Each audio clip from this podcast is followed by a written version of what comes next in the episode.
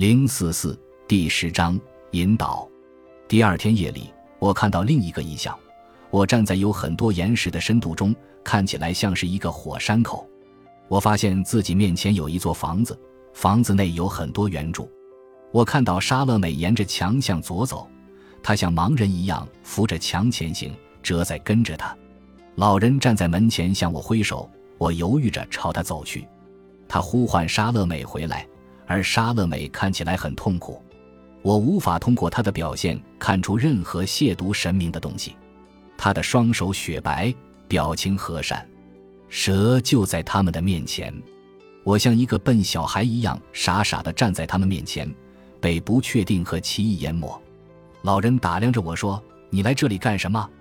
我对不起，不是鲁莽或傲慢将我带到这里，我是偶然来到这里的，并不知道自己想要什么。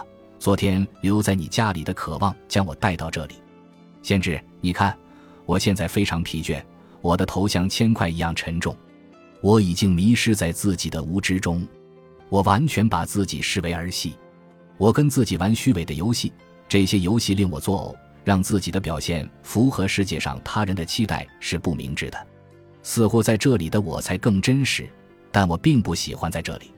以利亚和沙乐美一言不发地走进房子，我很不情愿地跟着他们，一种罪疚感折磨着我。这是邪恶的良知吗？我很想转身离开，但我做不到。我站在闪亮的水晶前面，水晶里火苗飞舞。我接连看到庄严的圣母抱着圣童，彼得崇敬地站在他的前面，彼得挂着钥匙，独自站在那里。一位带着三重冠的教皇，劳坐在火圈中的佛陀。一位有很多臂膀的女神沙乐美在绝望地挥舞着双手，将我抓住。沙乐美是我的灵魂，而这时候我在石头的意象中看到了以利亚。以利亚和沙乐美微笑着站在我的面前。我这些幻想充满折磨，我看不到这些意象的意义。以利亚，请给我一点启发吧。以利亚默默地转过身，并带领我向左侧走去。沙乐美走进右侧的圆柱廊。以利亚带我走进一个更加黑暗的房间，屋顶上吊着一盏还在燃烧的红灯。我筋疲力尽地坐了下来。以利亚靠着房间中央的石狮子站在我的面前。咦，你焦虑吗？你的无知要为自己邪恶的良知负责。不知就是有罪，但你却相信跨越雷池的驱力是让你有罪疚感的原因。那你认为你为什么会在这里？我我不知道。当我在试图对抗不知的时候，不知不觉地下沉到这里，这就是我来到这里的原因。我很震惊且困惑，像一个无知的傻瓜。我在你的房子里经历了很多奇怪的事情，这些事情让我很害怕。我不知道他们的意义。一，如果不是你的律法让你来到这里，那么你是怎么来到这里的呢？我，我的父啊，致命的黑暗在折磨我。一。你在逃避，你躲不过自己的律法。我，我怎么能躲过自己无法感受或预感到的未知？咦，你在撒谎。如果沙乐美爱你，你不知道自己已经明白这意味着什么了吗？我，你说的对。我脑海中涌现出一个可疑且不确定的思想，但是我又把它忘记了。一，你没有忘记，它在你内心深处燃烧。你胆怯了。亦或你能够将这个思想和你自己的原我区分开，以至于你认为它是你自己的一部分。我这种思想离我过于遥远，我一直在避开遥不可及的想法，他们很危险。这是因为我是一个人，而且你也知道人是多么擅长将思想视为己出，以至于最终将自己和思想混淆在一起。一，你会因为自己看着一棵树或一只动物。因为你与他们在同一个世界上，而将自己和他们混淆在一起吗？难道你生活在自己思想的世界中，就一定成为自己的思想吗？而你的思想不过就像是你身外世界的树木和动物，它们都是你的身外之物。我我明白，对我而言，我的思想更多是文字内容，而非世界本身。我对自己的思想世界的想法是，它就是我。咦？你指的是你们人类世界和你的一切身外之物？说你就是我吗？我我的父啊，我带着学生般的恐惧走进你的房子，而你却把非常有用的智慧传授给我。我也可以把自己的思想视为自己的身外之物，这帮助我回到那个我十分不愿意讲出的可怕结论，因为我把自己等同于施洗约翰或你，所以认为莎乐美爱我。对我而言，这个想法简直难以置信。这就是我为什么拒绝这个想法，又不承认莎乐美爱我，因为我实际上和你完全相反。她在我的恶中爱她的恶，这是一个毁灭性的想法。伊利亚没有说话，我感到很沉重。接着，莎乐美走了进来，来到我的身边，并用双臂环绕着我的肩膀。他把我带到他父亲的面前，坐在他父亲的椅子上。我不敢移动，也不敢说话。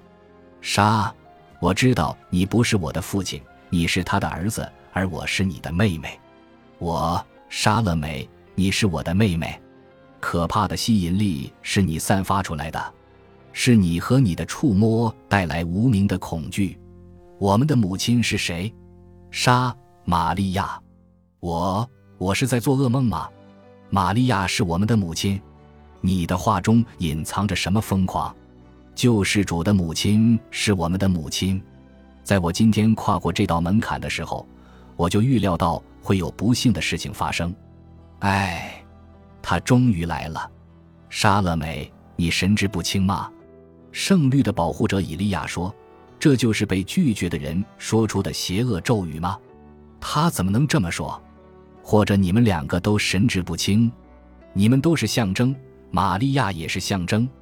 只是我现在非常困惑，无法看透你们。一，你把自己的同胞称为象征，如果你愿意，同样也可以把我们称为象征。但是我们像你的同胞一样真实。”把我们称为象征，也无法让你验证什么东西和解决什么问题。我，你使我陷入一种可怕的困惑之中。你想变得真实？咦，我们就是你所说的真实的人，这就是我们。你要接受我们，但决定权在你手上。我沉默不语。莎乐美独自离开。我疑惑地环顾四周。我身后圆形的祭坛上，金红色的火焰在熊熊燃烧，蛇盘在火苗周围，他的双眼闪烁着金光。